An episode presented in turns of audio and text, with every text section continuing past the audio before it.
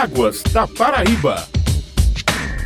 Bom dia, ouvintes. Quarta-feira é dia de Águas da Paraíba, programa da ESA, Agência Executiva de Gestão das Águas do Estado. Hoje vamos falar sobre o décimo Simpósio Internacional de Climatologia, que está acontecendo no Campus 1 da Universidade Federal da Paraíba até esta sexta-feira e que reúne a comunidade científica e profissional do Brasil e do exterior para apresentar e discutir temas associados ao clima e seus impactos nas atividades humanas. Nossa entrevistada é a meteorologista da ESA, Marli Bandeira. Seja bem-vinda, Marli. Muito obrigada. Esse é um evento ele é bienal e é promovido pela Sociedade Brasileira de Meteorologia.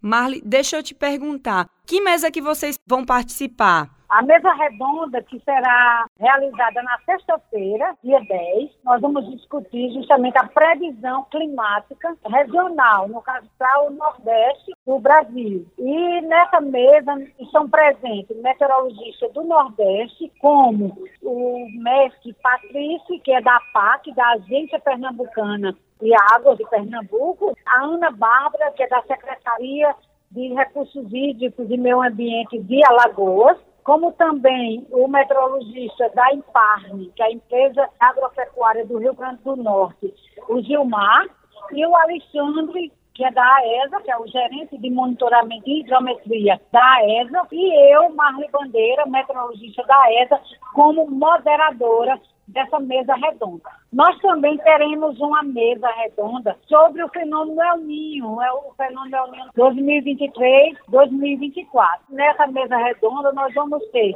o doutor Augusto José Pereira, que é da USP, da Universidade de São Paulo. Nós teremos a doutora Luciete Guerreiro, que é da Embrapa, como também a doutora Meire Caiano Sakamoto, da FUSEMI, e o doutor Berson Cavalcante, que é da Universidade do Pará. E como moderador será o doutor é, Ivan Pereira, que é da Universidade do Rio de Janeiro. Então, nessa mesa redonda, nós iremos discutir a atualização do fenômeno El Niño 2023-2024. Como também tem os mini-cursos ligados à área de defesa civil, como também a apresentação de várias painéis de estudantes, professores de mestrado e doutorado, apresentando trabalhos científicos na área tanto de climatologia, meio ambiente, de meteorologia, apresentando durante esses três dias aqui na UFPB. Marli, então agora para a gente encerrar, o que que vocês esperam do simpósio? De que forma ele pode agregar à ESA e também ao nosso estado? Principalmente a ESA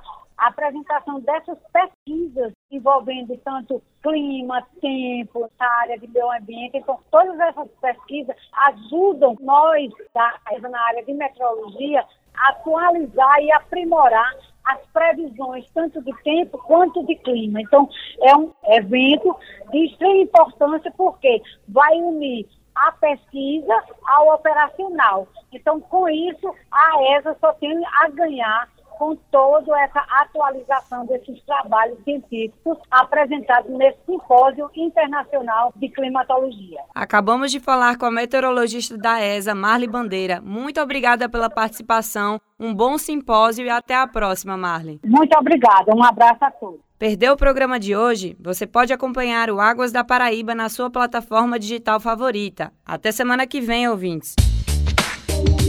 Águas da Paraíba.